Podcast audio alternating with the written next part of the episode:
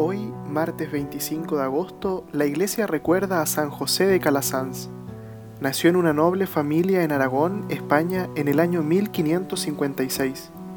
Su padre, el gobernador de la región, quería que fuera el heredero que administrara sus muchos bienes y riquezas. Pero José, durante una enfermedad, le promete al Señor que si lo curaba, se iba a dedicar por completo a la salvación de las almas. Es así como su padre le permite cumplir su promesa y es ordenado sacerdote a los 28 años de edad.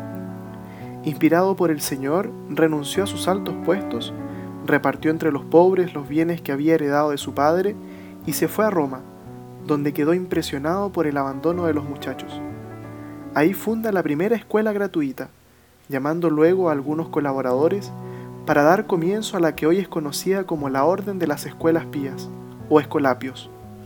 De su vida podemos destacar la heroica paciencia con la que soportó las ofensas de los envidiosos, entre los cuales se cuenta uno que consiguió quitarle el cargo de superior general.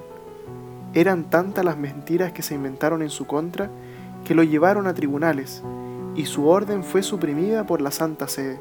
Afortunadamente, después se supo la verdad, y le fueron restituidos sus cargos y la comunidad volvió a ser aprobada, y ahora está extendida por todo el mundo.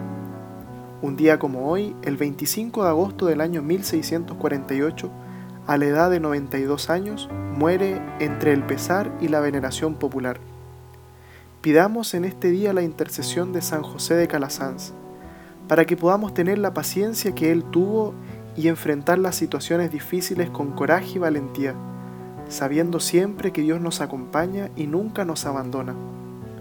También pidamos hoy de manera especial por todos los que se dedican a la educación cristiana de niños y jóvenes, para que puedan hacer vida las palabras que se leen hoy en su oficio de lectura.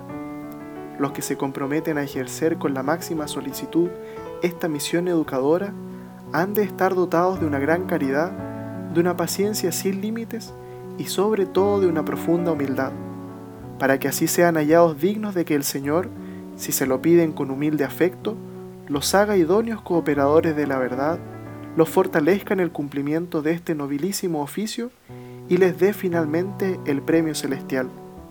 San José de Calasanz ruega por nosotros.